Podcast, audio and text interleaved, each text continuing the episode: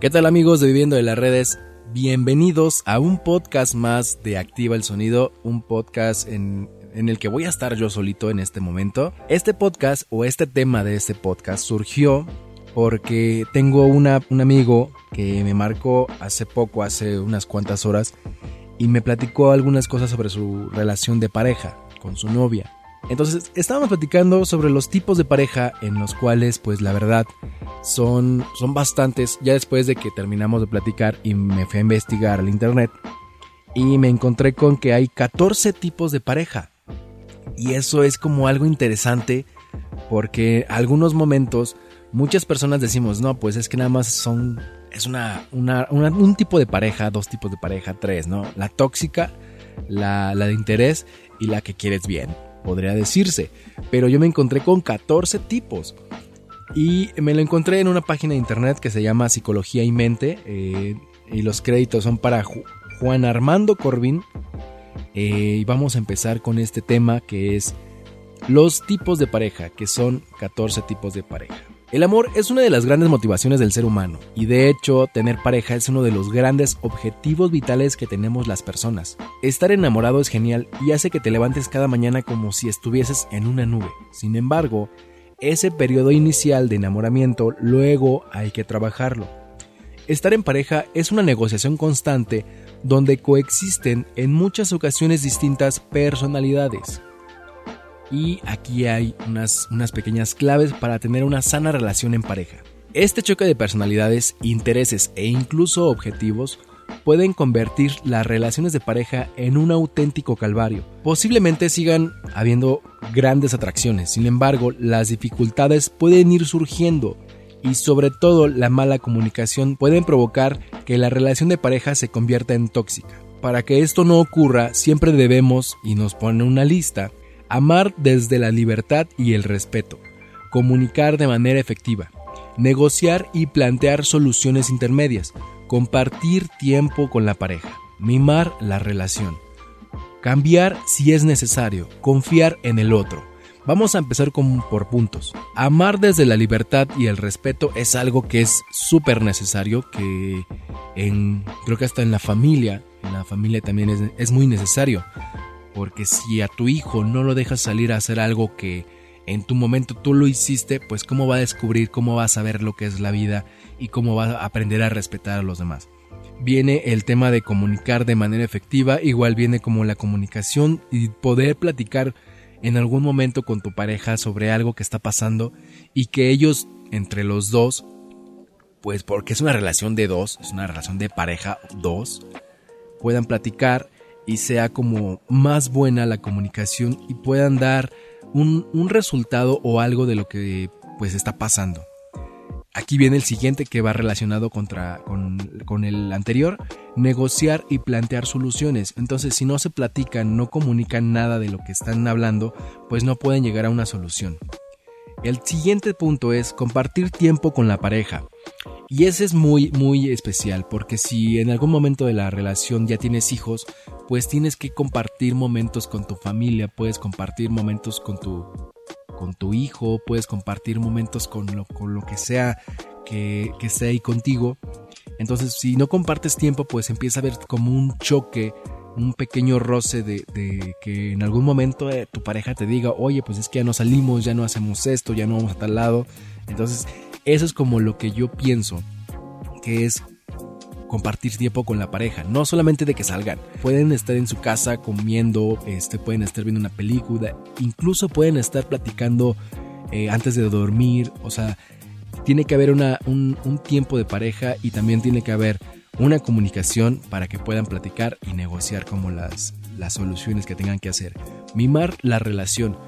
Mimar la relación no es tanto como hostigar, no es mucho como de estar con esa persona siempre, sino que estar como fijándote en los detalles que por decir si ella se cortó el cabello, pues le digas, oye, qué bien te ves, te cortaste el cabello, me gusta.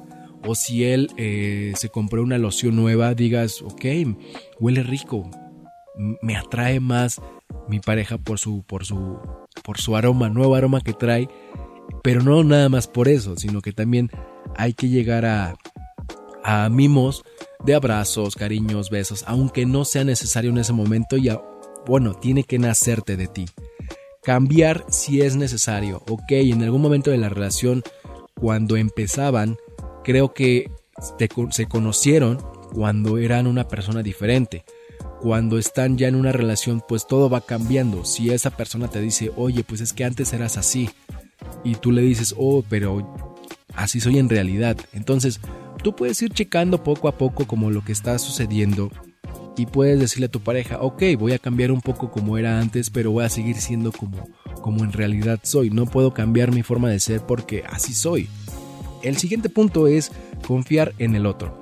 Como lo viene diciendo desde el primero, segundo, tercero, cuarto, cuarto punto, debemos de platicar, debemos de comunicarnos, tener libertad, respetarnos y compartir tiempo y así podemos confiar en el otro, porque si él confía en ti, yo confío, eh, porque si él confía en ti, él va a confiar en, en nosotros. Y eso se puede decir que son como las siete claves para tener una relación de pareja saludable y en algunos momentos podría ser como estable. El amor, según la teoría de Sternberg, han existido muchos teóricos del amor. Uno de los más conocidos es Robert Sternberg. En su teoría triangular del amor, el psicólogo estadounidense afirma que existen tres componentes diferentes que se manifiestan en cualquier relación, y esos son la intimidad, la pasión y el compromiso. Y aquí nos dice que la, bueno, nos, nos da la explicación de las tres por si en algún momento podemos confundir alguna de ellas. La intimidad se refiere al afecto, el acercamiento con la pareja, a esa conexión que solo sentimos con esa persona que amamos, con nadie más. Punto. La pasión es el sentimiento intenso de estar con esa persona de forma íntima y de expresar los deseos románticos. Es la excitación y el deseo intenso a pasar momentos a solas con el otro. El compromiso es la decisión de estar con la otra persona y de mantener ese amor a lo largo del tiempo es lo que ayuda a superar los malos momentos. El compromiso va de la mano con la comunicación y también va de la mano con compartir tiempo en pareja. Y aquí nos vienen los diferentes tipos de pareja amorosa. En el amor no todo es blanco y negro, ni tampoco de color rosa, sino que hay muchas formas de querer. Y siguiendo la teoría de Sternberg, este propone distintos tipos de amor y por tanto diferentes tipos de pareja que están un poco diferenciados. Y vamos a empezar con el primero. El primero, el primero nos dice que es el encaprichamiento. Las parejas encaprichadas se caracterizan porque solo tienen una característica de las tres que se han comentado en el apartado anterior, la pasión. A pesar de estar juntos, los miembros de la pareja no se conocen realmente, lo que resulta en una intimidad baja. Asimismo, tampoco sienten compromiso. El encaprichamiento puede referirse al inicio de la relación. Ahí lo, dice. Únicamente es en el inicio de la relación. El número dos es relaciones vacías. El amor vacío es aquel que se caracteriza por tener compromiso, pero no hay pasión ni intimidad. Básicamente hace referencia a los matrimonios por conveniencia. Creo que muchos de nosotros conocemos a algunos amigos que tienen una relación vacía que pues se casan por conveniencia en algún momento. Eh, el siguiente son parejas románticas. El amor romántico se caracteriza por tener intimidad y pasión. No obstante, no hay compromiso. El siguiente punto son parejas románticas. El amor romántico se caracteriza por tener intimidad y pasión.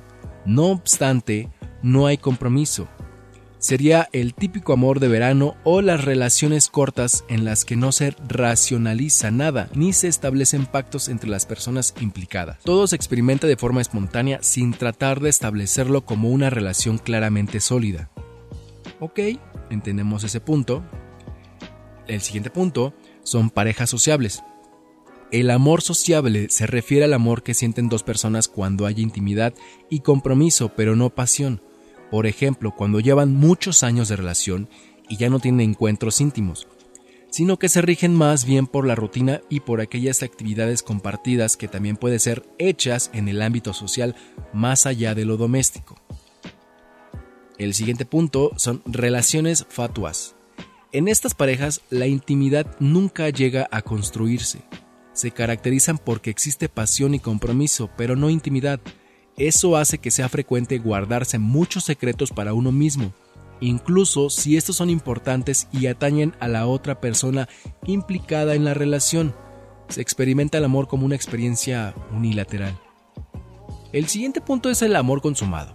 Las relaciones que presenta este tipo de amor son las que pueden estar contentas. Son relaciones sanas que poseen los tres componentes de la teoría de Stenberg. Intimidad, pasión y compromiso. Y hay otras clases de parejas. Sin embargo, en función de la calidad de la relación, el tiempo que llevan juntas y los valores de la pareja, existen otros tipos de pareja. Por mencionar los mejores amigos. Dicen que la pareja es un amigo con momentos eróticos. En ocasiones, los momentos íntimos se comparten con esa persona que es tu amigo fiel. En este tipo de pareja puede que los miembros fuesen amigos ya en el colegio, crecieron juntos y compartieron grandes momentos de amistad. Un día, la forma de verse el uno al otro cambió y entonces surgió el amor romántico entre ellos. Sin embargo, puede ocurrir que las personas se conozcan en edades más tardías y tras ser mejores amigos acaben como pareja. Los peleoneros. Muchos conocemos algunos peleoneros que siempre están ahí, eh, pues como, como que siempre quieren estar ahí con esa persona aunque los lastimen. Según afirma un dicho popular, los amores reñidos son los más queridos. Esto puede ser cierto con cierto tipo de parejas. Tienen discusiones cada dos o tres veces por semana, se llevan como gatos y perros, pero ahí siguen, remando contra la corriente. Si eres amigo de alguno de ellos, seguramente estás harto de consolarle y aunque no lo comprendas o bien uno de los dos miembros tiene la autoestima baja, o en sus momentos de intimidad son realmente excelentes. O sea, aquí vienen muchas cosas. Si tu pareja es muy buena en la cama, pues obviamente quieres seguir con esa persona porque él es muy bueno. Pero, sin embargo, te lastima eh, en cuestión de que te dice algo, te golpea. Entonces, esas son las relaciones eh, de los peleoneros. No me quiero ir más allá de que si te golpea, pues demanda, pero si le dices a esa persona, esa persona va a decir como, no, es que yo quiero esta persona. Entonces, vamos con el siguiente punto, los del hobby en común. Sin duda, compartir un hobby con tu pareja es una de las mejores maneras de que la relación siga viva.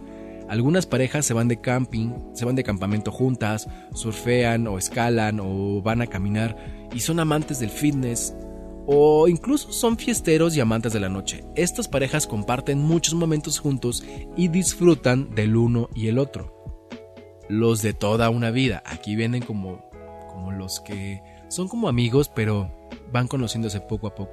Algunas parejas se conocieron realmente jóvenes y han pasado toda su vida juntos. Estas parejas sin duda son la pareja ideal a ojos de la gente, pero no todas las relaciones tienen esta suerte. Muchas se rompen en el camino debido al desgaste producido por la acumulación de crisis y de riñas, o bien por la pérdida de pasión o de intimidad. Las parejas de larga distancia. A veces puede ocurrir que el amor surge, pero la persona vive en otro lugar. Muchos deciden que esta es una manera de vivir y uno de los dos se muda a donde está el otro. Sin embargo, por distintos motivos esto no siempre es posible y algunas parejas han de pasar una larga temporada en la distancia. La distancia no es buena para la relación, pero este tipo de parejas no es pues no suele durar mucho. La pareja de interés, aunque nos cueste aceptarlo, algunas personas están en pareja por interés, ya sea por interés económico, por conseguir los papeles o por no estar solos. Por muy triste que pueda parecernos, llegan incluso a casarse.